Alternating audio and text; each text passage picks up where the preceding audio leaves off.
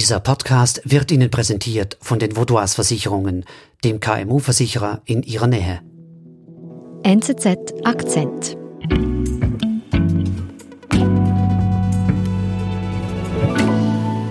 Fabian heute bei mir im Studio. Hallo. Du hast mir den Instagram-Account von Hush Puppy mitgebracht. Wer ist das? Hush Puppy ist ein Nigerianer, 38 Jahre alt und der mag Luxus, wie man auf den verschiedenen Bildern äh, sehr gut erkennen kann. Man sieht auf den Bildern beispielsweise sehr teure Autos, also mhm. Rolls-Royce. Man sieht einen Mann, der stets sehr gut gekleidet ist in Luxusklamotten. Man sieht einen Mann mit sehr teuren Schweizer Uhren, mhm. einen Mann, der auch äh, in Privatjets reist, in teuren Hotelsuites mhm. absteigt, also Luxus pur. Wieso hat der Mann so viel Geld? Das ist eine Frage, die sich sehr viele gestellt haben. Ähm, zuerst in Nigeria, wo der Mann sehr berühmt ist. Das ist eine Frage, die sich aber dann irgendwann auch das FBI gestellt hat. Fabian Urech über die Geschichte des Robin Hoods aus Nigeria.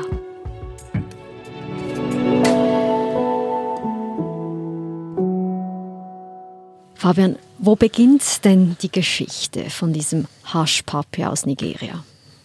Also Hashpapis Geschichte, er heißt äh, im Übrigen eigentlich Ramon Abbas. Mhm. Hashpapi ist sozusagen sein Künstlername.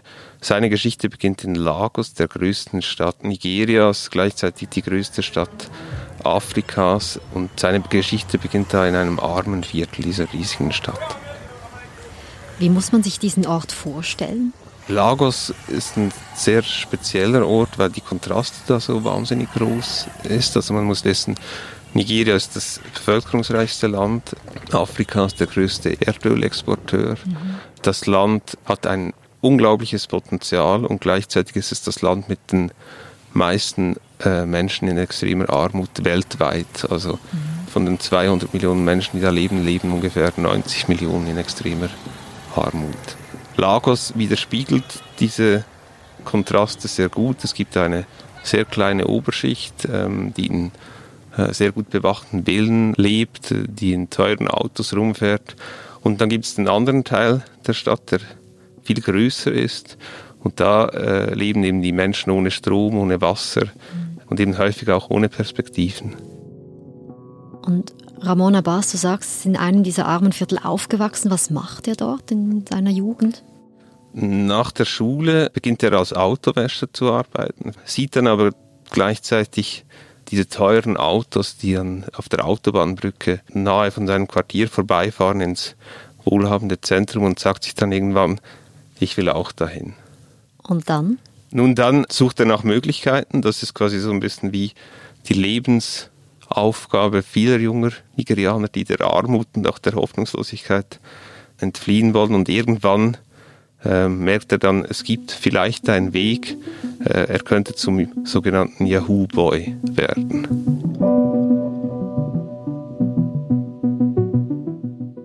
Ramon Abbas wird zum Yahoo Boy, hast du gesagt. Was heißt das genau? Yahoo Boys sind junge Nigerianer, die Mails verschicken in alle Welt, oft mit der etwas dubiosen Aufforderung, Geld zu überweisen. Mhm. Das heißt, die geben sich aus als entfernter Verwandter, teilweise aus Prinz oder einfach als Businessperson und machen ein Angebot und das Ziel ist immer, Geld zu kriegen. Mhm. Das heißt, Ramon Abbas wird zu einem Internetbetrüger.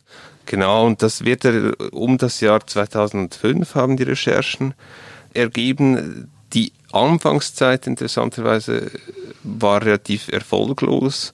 Er wohnt da in einem kleinen Haus, isst äh, sein Mittagessen auf Kredit und dann irgendwann gelingt ihm aber ein Big Hit, ein sogenannter Big Hit. Also jemand ist wirklich auf seine Betrügermails reingefahren und hat viel Geld überwiesen. Genau. Recherchen von nigerianischen Investigativjournalisten, die mit Nachbarn von Ramon Abbas zu jener Zeit gesprochen haben, haben ergeben, dass der Mann plötzlich sehr viel Geld bei sich zu Hause hortete. Mhm. Wie geht das weiter mit diesen Betrügereien?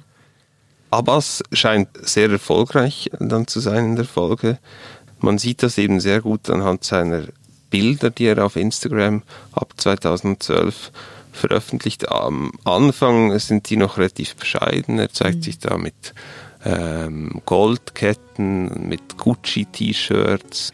Aber es scheint so, dass er im Laufe der Zeit immer mehr Geld dazu verdient und entsprechend die ähm, Produkte, die er da präsentiert, immer teurer werden und mhm. luxuriöser. Wenn wir da hier noch einmal auf seinen Instagram-Account schauen, sehen wir ihn da auch oft in einem Privatchat hier zugedeckt mit einer Louis Vuitton-Decke.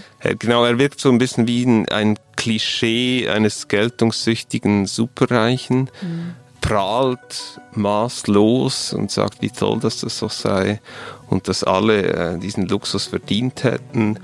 Einmal sagt er, außer Geld zu machen ist Geld zu haben das Einzige, was ich mag. Und das kommt in Nigeria gut an und hat dann eben relativ rasch eine Million, dann zwei Millionen, dann zweieinhalb Millionen Follower. Was sagt er denn seinen Followern, woher sein Geld kommt? Er sagt sehr wenig dazu. Er stellt sich lange dar als so etwas wie einfach ein Influencer, der dadurch viel Geld hm. verdient. Viele Leute finden das sehr beachtlich, dass dieser Mann, der einst ein äh, Autowäscher war, innerhalb weniger Jahre zum Multimillionär aufgestiegen ist. Mhm. Die Aufmerksamkeit ihm gegenüber wächst aber nicht nur in Nigeria, sondern auch außerhalb des Landes, beispielsweise in den USA. Und diese Entwicklung führt letztlich im Sommer 2020 dazu, dass er in Dubai, wo er zuletzt wohnte, festgenommen wird. Wir sind gleich zurück. Sie, Ihre Mitarbeitenden und Ihr Unternehmen sind jeden Tag auf einen verlässlichen Partner angewiesen. Dank der lokalen Verankerung kennen wir bei den Vaudois Versicherungen Ihre Bedürfnisse und können Ihnen flexible, maßgeschneiderte Versicherungslösungen anbieten. So können Sie Ihrem Unternehmergeist freien Lauf lassen.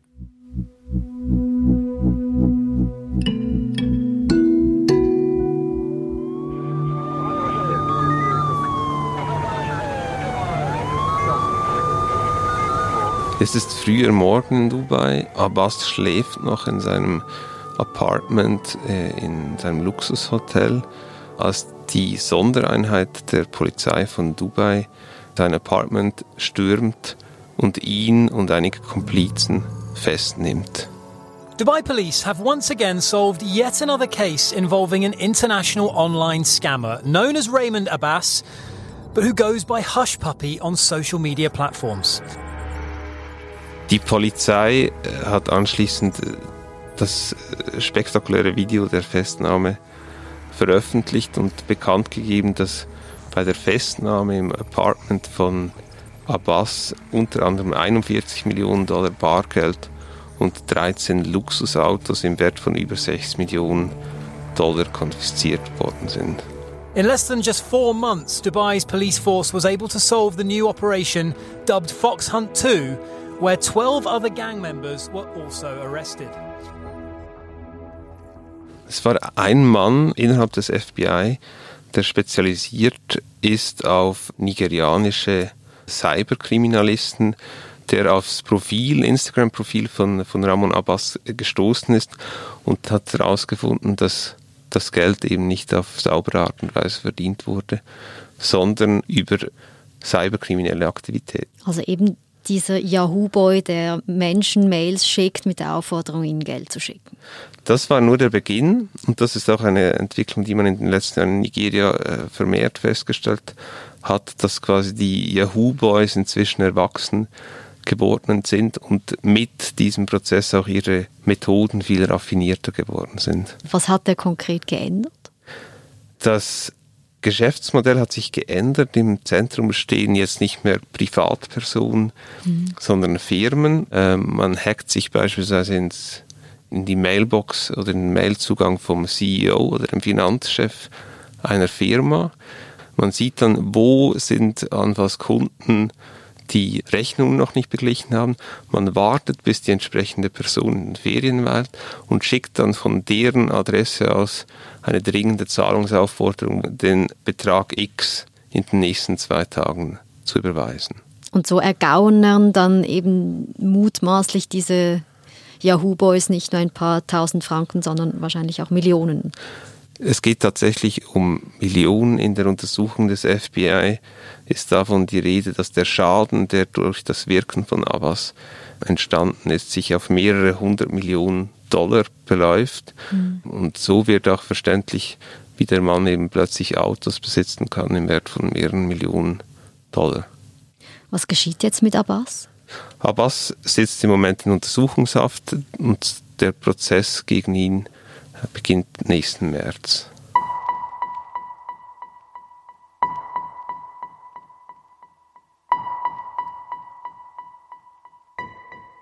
Du hast es schon ein bisschen angetönt, du hast von einem Phänomen auch gesprochen, diese Yahoo Boys, das ist offenbar auch bei Cybersecurity-Spezialisten ein Thema. Ist dieser Abbas also kein Einzelfall?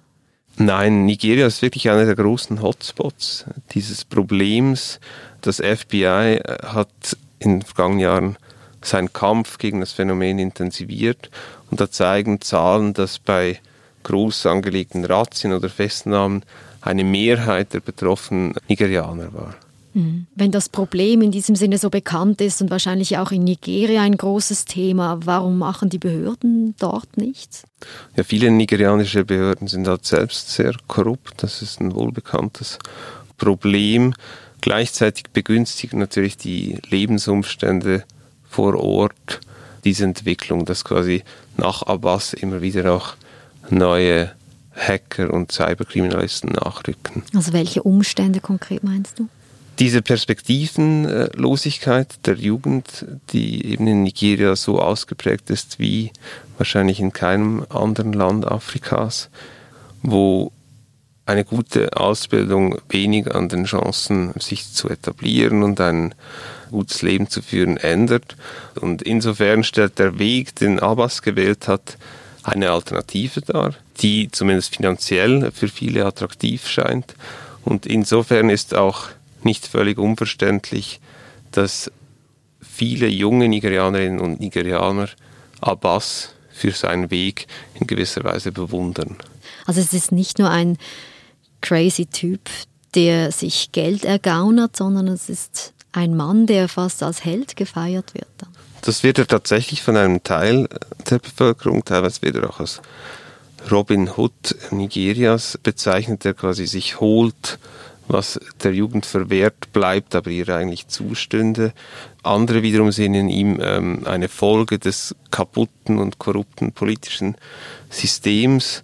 Man muss aber gleichzeitig sagen, dass natürlich auch nach nigerianischem Recht seine Taten wenn sie denn tatsächlich so stattgefunden haben, illegal waren, dass aber eben auch diese Korruption, die weit verbreitet ist in Nigeria, auch ein Grund ist dafür, dass es kein Zufall ist, dass er nun vom FBI belangt wird und nicht von den nigerianischen Behörden.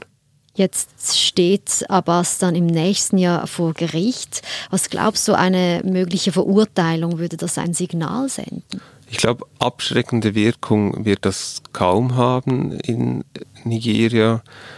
Dazu sind die, die Missstände einfach viel zu ausgeprägt in dem Land. Und das wird ja auch nichts ändern an den Problemen, die letztlich dazu führen, dass es einen Mann wie Abbas oder eben Haschpapi überhaupt gibt, nämlich eben diese enorme Armut, die enorme Jugendarbeitslosigkeit.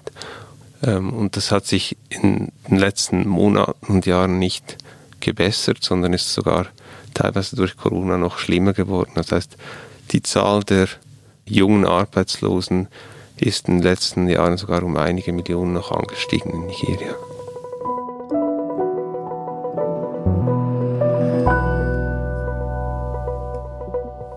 Fabian, vielen Dank für deinen Besuch im Studio und dass uns die Geschichte von Haschpapi erzählt hast. Danke auch. Das war unser Akzent. Abonnieren Sie uns auf Ihrer Lieblingspodcast-Plattform. Ich bin Nadine Landert. Bis bald.